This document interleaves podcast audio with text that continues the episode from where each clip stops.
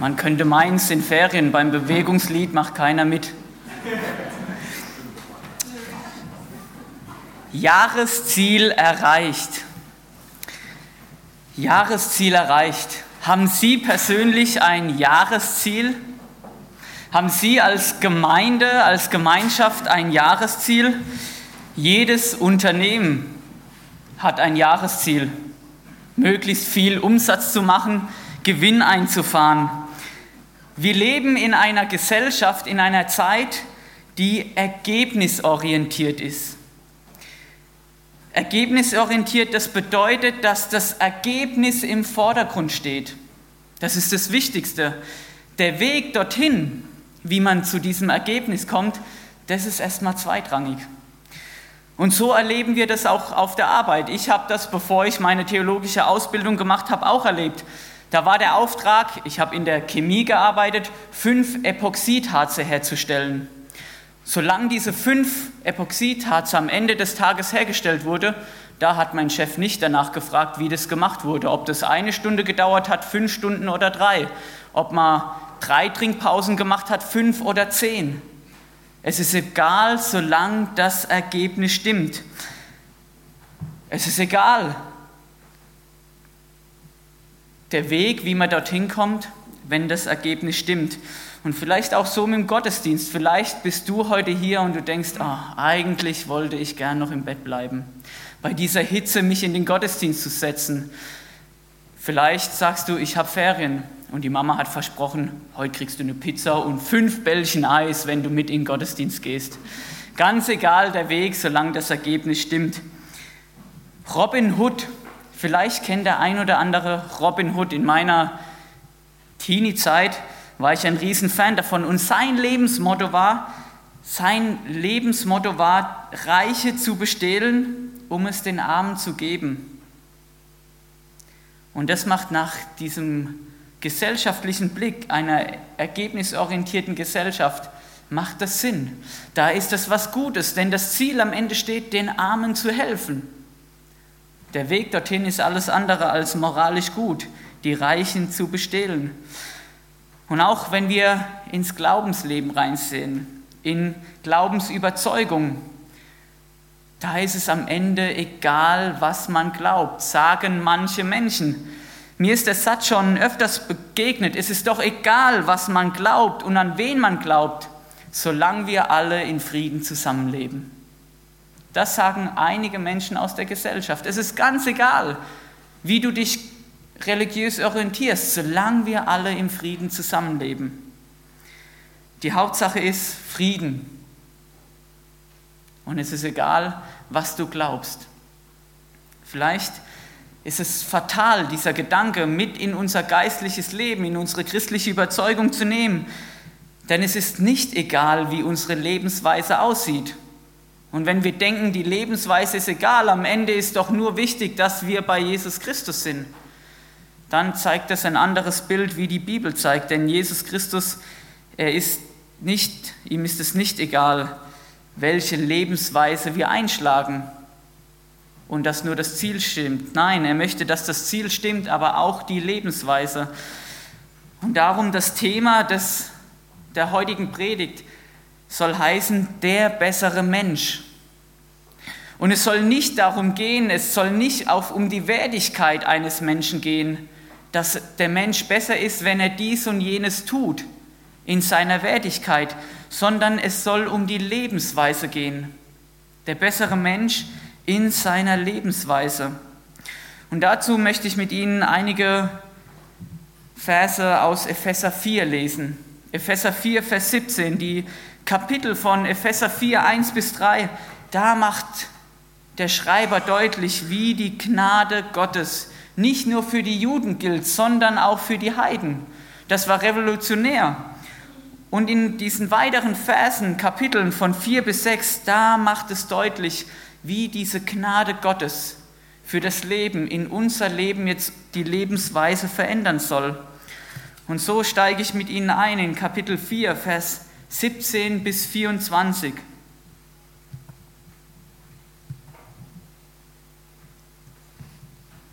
Da heißt es, dies nun sage und bezeuge ich, im Herrn, dass ihr nicht mehr wandeln sollt, wie auch die Nationen wandeln, in Nichtigkeit ihres Sinnes.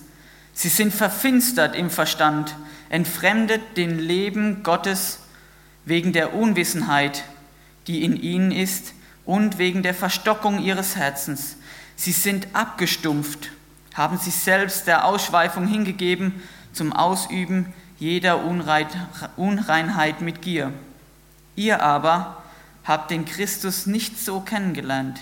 Ihr habt ihn doch gehört und seid, ihn, seid in ihm gelehrt worden, wie es Wahrheit in Jesus ist.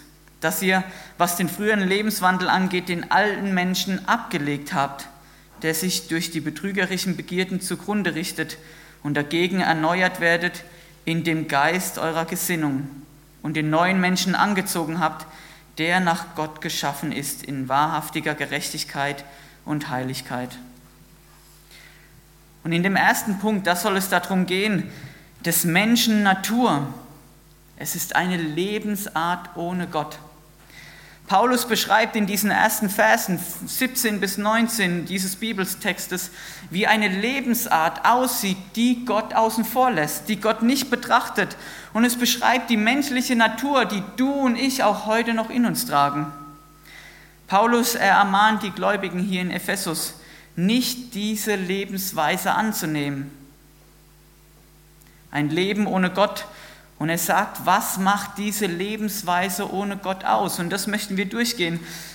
Er beschreibt es als erstes die Nichtigkeit der Sinne. Nichtigkeit könnte man auch sagen, eine Wertlosigkeit, etwas, das keinen Bestand hat. Vergänglichkeit des Denkens und des Verstands. Das ist hiermit gemeint, mit Nichtigkeit des Sinnes. Etwas, wo wir drüber, hinaus, hin, drüber nachdenken, wo unser Verstand sich beschafft, aber am Ende keinen Wert hat. Es ist wertlos in Bezug auf Gott und die Ewigkeit. Es beschreibt das Leben, das ohne Sinn ist und an dem am Ende die große Sinnlosigkeit steht. Leben, das von Gott abgewandt ist, das dieses Wahre und das Richtige, das Wichtige nicht erkennen kann und dieses Leben macht aus, dass man es aus sich herauslebt. Man meint, man hätte diesen Sinn dieser Welt verstanden. Man sehnt sich nach Erfolg, Karriere, Ansehen, Macht und Geld. Eine Lebensweise, die auf Erfolg ausgerichtet ist. Und der ein oder andere kennt es. Dann kommen Schicksalsschläge im Leben, die dieses ganze Leben und die Lebensweise zerrüttet und die den Boden unter den Füßen wegreißt und die Nichtigkeit der Dinge, wonach man sein Leben ausgerichtet hat, plötzlich sinnlos scheinen. Aber es kann auch was Positives sein, etwas Gutes tun, die Welt versuchen zu einem besseren Platz zu machen. Aber wenn wir auch hier Gott außen vor lassen, dann ist auch dies vergänglich. Und das bezeichnet diese Nichtigkeit der Sinne. Es macht aus die Lebensweise, die Gott nicht betrachtet, einen verfinsterten Verstand. Es bedeutet, dass die Erkenntnisfähigkeit des Menschen getrübt ist, dass der Mensch nicht entscheiden kann zwischen was ist sinnvoll und sinnlos. Und diese Sinnlosigkeit, dieses Resultat, ist das Resultat von, einer verfinster, von einem verfinsterten Verstand, das sich entfremdet hat entfremdet von den ewigen Wahrheiten, die Gott einem gibt. Und aus diesem verfinsterten Verstand, da lesen wir, erfolgt dieses Gott entfremdete Leben. Ein Leben, das sich nicht nach den Moralen, nach, nach den Regeln Gottes ausstreckt oder wiedergibt. Werde, die in der Gesellschaft gut ankommen, das macht dieses Gott entfremde Leben aus. Und diese Werte, die in der Gesellschaft großgeschrieben sind, das ist dieses friedlose Leben. Es geht um das nackte Überleben. Es geht darum, der Schwächste fliegt. Und so baue ich mein Leben und die Lebensweise darauf aus, dass ich nicht am Ende in dieser Gesellschaft hinten anstehe, dass ich nicht der Schwächste bin, über den, über den hergezogen wird. Das Gott entfremdete Leben, es ist ein Zustand, dessen Handlung bis in die Gegenwart weitreichende Folgen hat. Denn es beschreibt dieses Leben das Gott in fremde Leben, das tot ist in der Verbindung mit Gott. Und dieser Zustand des Todes vor Gott, das ist darin begründet in der Unwissenheit und in der Verstockung des Lebens. Es ist eine Folge davon, denn biblisch ist das Herz das Zentrum des Menschen. Da werden die Entscheidungen getroffen. Da ist der Sitz von Gedanken, Gefühlen und von den Absichten des Willens und des Verstandes. Und somit ist es eine normale Abfolge. Da, wo das Herz verstockt ist, da ist auch Unwissenheit. Und da, wo Unwissenheit ist, da ist Entfremdung von Gott.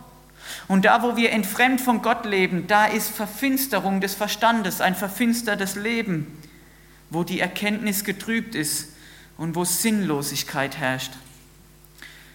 Und auch dieser Bibeltext, diese ersten Verse, sie geben uns wieder, was diese Konsequenzen sind, hier in Blau hervorgehoben. Dieses Aus, diese Konsequenz von einem gottentfernten Leben ist ein ausschweifendes, ein abgestumpftes Leben. Es ist die Art, wie ich über das Leben denke. Das macht meine Lebensweise aus. So wie ich über mein Leben denke, so bestimmt es auch meinen Lebensweg, meine Lebensweise. Und wo diese Empfindsamkeit verloren geht, wo diese Empfindsamkeit verloren geht, nicht nur gegen Gott, sondern auch dieses gegen das eigene Gewissen, gegen die Morale, da tue ich, was ich will koste es, was es wolle. Ein zielloses Leben, wie es hier beschrieben ist, es bezeichnet eine Lebensweise, das keine Zügel anerkennt. Es tut, was das Herz, was die, die böse Natur, die verdorbene Natur in uns befiehlt. Und dieses abgestumpfte Leben, das vergisst jeden anderen Menschen im Blick. Es hat nur das eigene Vergnügen vor Augen. Es ist getrieben von der Gier, von einem unsittlichen Verlangen, immer mehr haben zu wollen und sich mit dem, was man hat, nicht zufrieden zu geben. Und das sind diese Werte, die unsere Gesellschaft ausmachen. Wir sehen in diesem Leben, dass aus einem verhärteten Herzen man selbst nicht herauskommt. Man ist sich selbst ausgeliefert, der eigenen Natur, der eigenen Lebensweise. Menschen, die ohne Gott leben, sie sind Gottesferne in ihrem Herzen und dieser Gottesferne wahllos ausgeliefert. Sie können sich selbst nicht helfen. Der zweite Punkt, worum es gehen soll, Menschen brauchen zu einem Lebenswandel einen neuen Impuls um aus diesem Lebenswandel, aus diesem, aus diesem verstockten Herzen, diesem verfinsterten Leben herauszukommen, da braucht es einen Impuls. Menschen können sich alleine nicht helfen. Sie sind sich selbst ausgeliefert. Die Verhärtung des, des menschlichen Herz, das liegt der menschlichen Natur zugrunde. Und alleine kann man da nicht rauskommen. Und oft stehen, wenn wir ehrlich sind, wir Christen doch in der Gefahr, uns diesen Menschen, die ein verstocktes Herz haben, uns zu überheben. Wir sind die, die meinen, wir haben es jetzt, wir sind nicht mehr die Unwissenden. Wir sind die, die nicht mehr Gottesfremde sind oder Gottesfern leben. Wir sind die, die erkannt haben, Jesus Christus ist Gott und er ermöglicht eine Lebensweise. Wir haben den Durchblick vom Leben. In unserem Leben ist keine Sinnlosigkeit mehr. Und oft bewegt uns diese Dinge, dass wir auf uns selbst schauen und uns selbst erheben, den Menschen, die noch verblindet sind, die noch Gottes fern sind. Und anstatt uns darauf was einzubilden, sollte uns, es uns vielmehr demütig machen. Denn dass du und ich, dass wir Jesus Christus kennengelernt haben, da dürfen nicht wir selbst uns rühmen, sondern darin zeigt sich ganz persönlich in deinem in meinem Leben, dass wir Gottes Gnade erfahren haben, dass Gott sich dir und mir gnädig erwiesen hat. Denn was habe ich dafür getan, dass ich in einem christlichen Elternhaus aufwachsen darf, wo mir Gottes Gnade begegnet ist? Was habe ich dafür getan, dass ich Freunde habe, die auch Jesus Nachfolger sind, durch sie ich mit zum christlichen Glauben gekommen bin? Was habe ich dafür getan, dass ein Arbeitskollege in mein Leben investiert hat und diese Gottesferne in eine Gottesnähe umgewandelt hat, dass ich in Jungscher in Teamkreis geben durfte und so aufgewachsen bin, dass mir Gottes Gnade begegnet ist? Was habe ich dafür getan? Nichts. Es ist Gottes Gnade. Und Paulus schreibt in Vers 19 bis 21, dass diese Epheser, dass diese Epheser diesen Impuls bekommen haben, dass sie Jesus Christus kennengelernt haben und somit ihre Lebensweise ändern sollen, weil sie ihre, seine Lehre angenommen haben, soll ihr Reden und ihr Handeln davon bestimmt sein. Es war die Gnade Gottes und die Erkenntnis über Jesus, wodurch die Epheser eine Veränderung in ihrem Leben erfahren haben. Und ich habe diese These aufgestellt. Diese These, die sagt, die Erfahrung und die Gnade Gottes macht Menschen in ihrer Lebensweise zu einem besseren Menschen, weil sie mit ihrem Verhalten Jesus folgen. Die Erfahrung und die Gnade Gottes macht Menschen in ihrer Lebensweise besser, weil sie mit ihrem Verhalten Jesus folgen. Nicht besser in ihrer Wertigkeit, sondern besser in ihrer Lebensweise. Denn wenn wir versuchen, mit unserem Leben Jesus nachzuahmen, Christus ähnlicher zu werden, dann folgen wir dem nach, der das perfekt ausgelebt hat. Der, der vergebend war, der, der den anderen im Blick hatte, mehr wie sich selbst, der liebevoll und gnädig mit anderen umgegangen ist und der anderen gedient hat, weil er sich selbst nicht so wichtig genommen hat. Und wenn wir diese Gnade Gottes im Blick haben, dann ändert sich diese Lebensweise auf dem Hinblick auf Jesus Christus, so sein zu wollen.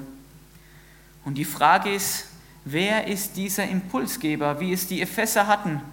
Der Paulus, der ihnen immer wieder von Jesus Christus geschrieben hat. Wer ist dieser Impulsgeber für deine Arbeitskollegen? Für deine Nachbarn, für die Menschen in deinem Sportverein, deren Wissen noch verblendet ist, die noch in Unwissenheit sind, die noch in Gottesferne sind. Der Sinn der Sinnlosigkeit, der in ihrem Leben noch da ist, eine Orientierungslosigkeit, die sich in diesem Leben zeigt. Und wer pflanzt diesen Samen? Diesen Samen der Hoffnung, dass sich Leben verändern kann. Und darum, wir sollten uns viel mehr Impulsgeber sein, als uns selbst das Leben rühmen, dass wir schon die sind, die mit Jesus leben. Und der dritte Punkt, der erneuerte, der bessere Mensch. Und hier auch wieder in Bezug in seinem Lebenswandel. Paulus ergibt hier ein Bild von zwei, von zwei Bildern. Er gibt ein Bild, er gibt zwei Bilder in einem. Es geht um einen Menschen, es geht um den alten Menschen und den neuen Menschen. Der alte Mensch beschreibt er hier in diesen Versen 22 bis 24, der alte Mensch, der geleitet ist von betrügerischen Begierden. Das macht unsere Natur aus. Es zeichnet diesen alten Menschen aus, dass er sich selbst zugrunde richtet. Und dieser Begriff kommt eigentlich aus der Medizin. Es bedeutet äußerlich und innerlich verdorben. Und das sehen wir, die Natur, es hat was mit unserem Innersten zu tun. Der Mensch, der durch und durch sündig ist und die Lebensweise seine Spuren hinterlässt, weil er von innen sich zugrunde richtet. Eine zerstörerische Natur. Und es heißt hier, der alte Mensch, der zerstörerisch ist, den sollen wir ablegen. Und den neuen Menschen anziehen. Der neue Mensch ist der Mensch, der seine Lebensweise auf Gott ausgerichtet ist, der mit Gott lebt. Und es heißt über den neuen Menschen, dass er immer wieder erneuert wird und Erneuerung braucht.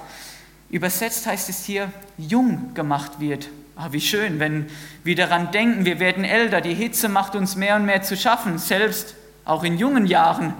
Und da jung gemacht zu werden, wieder in Kraft zu stehen, neue Kraft zu bekommen, das wünschen wir uns. Und das zeichnet diesen neuen Mann, Menschen aus, erneuert zu werden, neue Kraft zu bekommen. Und das geschieht durch den Heiligen Geist. Paulus schreibt, dass dieser neue Mensch mit der neuen Lebensweise uns Christen ausmachen soll. Und in Kapitel 4 und 5, da stellt er gegenüber, was macht der alte und den neuen Mensch aus? Er sagt, der alte Mensch, er lügt. Sie dürfen gerne mal Kapitel 5 durchlesen. Da geht das ganze Kapitel über diese neue und alten Mensch. Und es heißt hier, der alte Mensch, er lügt, er betrügt. Und der neue Mensch, er sagt die Wahrheit. Der alte Mensch, er ist zornig und der neue Mensch ist friedfertig. Der alte Mensch, er stiehlt, er nimmt weg und der neue Mensch, er tut Gutes. Der alte Mensch, er übt Rache er ist rachsüchtig und der neue Mensch ist voller Vergebung. Der alte Mensch ist unzüchtig, er lebt ein Leben in Unreinheit und der neue Mensch erlebt ein Leben in Selbstkontrolle. Der alte Mensch, er ist, betrinkt sich, er betrübt seinen Geist voll mit Wein und der neue Mensch, er ist erfüllt von dem Heiligen Geist. Der neue, der bessere Mensch in seiner Lebensweise ist auch der bessere Mensch für zusammen, zusammenzuleben. Das ist doch, was wir Menschen wollen, was unsere Gesellschaft will, wenn sie sagt, es kommt nur darauf an, dass wir Menschen in Frieden leben. Was ist denn dieser bessere Mensch im Zusammen, im Frieden leben? Bestimmt nicht der Alte, der zornig ist, der aufbrausend ist, der rachsüchtig ist, der lügt und betrügt und zerstört. Nein, es ist der neue Mensch. Und somit, wenn wir die Welt zu einer besseren Welt machen wollen, dann müssen wir Menschen zu Jesus Christus hinführen, dass sie Jesus Christus erkennen und ihr Leben sich zur besseren Lebensweise ändert. Aber nicht nur das Hinführen zu den Menschen, sondern es ist auch eine Herausforderung an uns. Leben wir diese Lebensweise aus, die Paulus hier die Epheser ermahnt, die sie ausleben sollen? Leben wir die aus? Die Frage, die am Ende steht, wie lege ich den alten Menschen ab und den neuen Menschen an, von dem Paulus hier spricht. In Kolosser 3, Vers 9, da redet auch wieder Paulus und er sagt, ihr habt den alten Menschen mit seinen Werken ausgezogen. Das, was schlecht ist, habt ihr abgelegt. Lügt, betrügt, diese Natur, von der Paulus redet und ihr habt den neuen angezogen. Es ist eine punktuelle Handlung, die einmalig geschehen, geschehen ist. Aber wie ist es geschehen? 1. Petrus 3, Vers 21, da heißt es, als Abbild davon, dass ihr gerettet seid, nun durch die Taufe, welche ein Abtun fleischliches Schmutzes ist, sondern die in Gott gerichtete Bitte um ein gutes Gewissen durch die Auferstehung Jesu Christi. Durch die Taufe, da geschieht dieses Ablegen von Unreinheit. Da waren wir Menschen erstmal passiv, denn es ist etwas, was Gott hertut. Es bedeutet aber nicht dieser Vers, dass die Taufe heilsentscheidend Charakter ist, hat, dass sie uns rettet.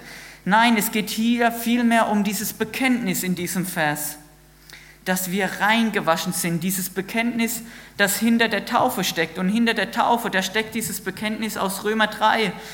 Da schreibt Paulus, wisst ihr nicht, dass ihr alle, die auf Jesus Christus getauft seid, auf seinen Tod getauft seid? Wir sind mit ihm begraben worden durch die Taufe auf den Tod, dass gleich wie Jesus Christus durch die Herrlichkeit des Vaters von den Toten auferweckt worden ist, so auch ihr in einem neuen Leben wandelt der alte Mensch ausgezogen und der neue angezogen, das geschieht in dem Glauben, in dem Bekenntnis der Taufe, in dem Glauben an Jesus Christus, dass wir mit Christus gestorben sind, der alte Mensch, unsere menschliche Natur, und erneuert wurden, auferstanden mit dem neuen Menschen, der vollkommen gemacht ist. Und dieses Bekenntnis, dies soll unsere Lebensweise ausmachen das nicht mehr von Nichtigkeit geprägt ist. Aber mit diesen neuen Menschen, da ist es auch noch nicht getan, sagt Paulus.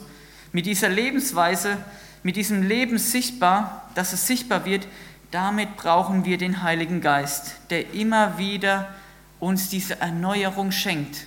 Mit dieser einmaligen Wandlung ist es nicht getan. Wir müssen uns immer wieder erneuern.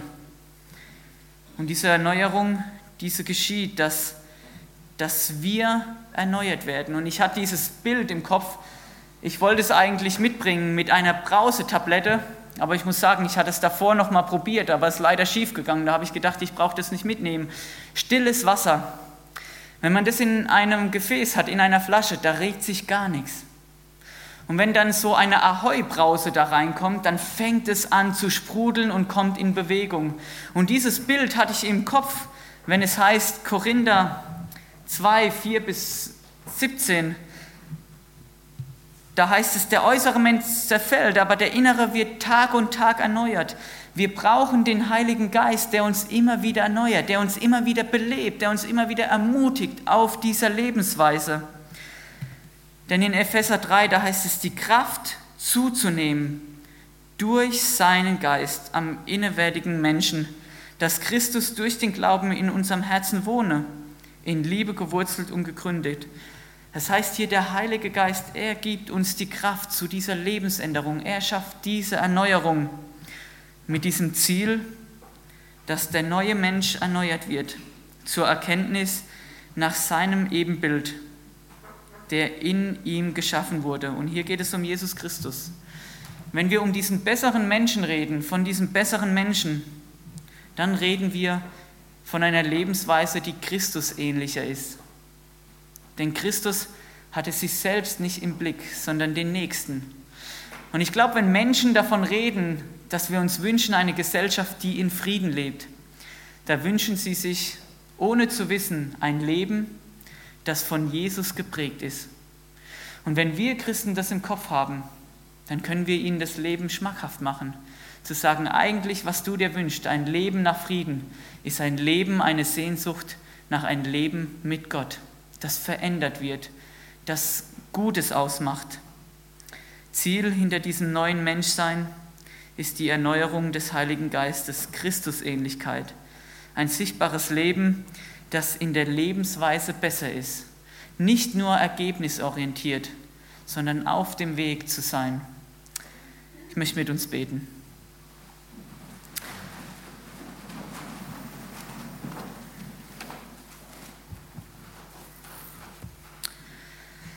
Und Herr Jesus Christus, du liebst uns so, wie wir sind, aber du liebst uns zu sehr, um uns zu lassen, wie wir sind. Danke, dass du mit uns mit unserem Leben was vorhast. Danke, dass dir es nicht egal ist, dass am Ende das Ziel steht, dass wir mit dir sind, sondern dass du auch unsere Lebensweise im Blick hast. Und du möchtest auch unsere Lebensweise im Blick haben, dass wir unser Leben dir ausgerichtet leben. Danke für diese Erneuerung, die wir vielleicht schon erfahren haben durften. Und ich bitte dich, dass dieses Leben, diese Lebensweise ein Licht ist in diese Welt, dass Menschen sich danach sehnen, auch ein Leben zu leben, das dir ähnlich ist, das eigentlich von so viel Gutem geprägt ist, von keiner Rachzucht, sondern Vergebung, von Liebe, dem anderen im Blick zu haben. Und ich bitte dich, durchström du immer wieder da unser Leben, wo wir in unserer eigenen Begrenztheit zu kurz kommen. Danke, dass du uns deinen Geist versprichst, der mit uns ist, der Tag und Tag uns erneuert. Auch da, wo wir in diesem Leben, in dieser neuen Lebensweise zu kurz kommen. Danke, dass wir auch da in unserer Schwachheit immer wieder uns dir anbefehlen können und dein Geist uns Vergebung schenkt und uns neu auf den Weg bringt, auf diese Lebensweise zur Christusähnlichkeit. Amen.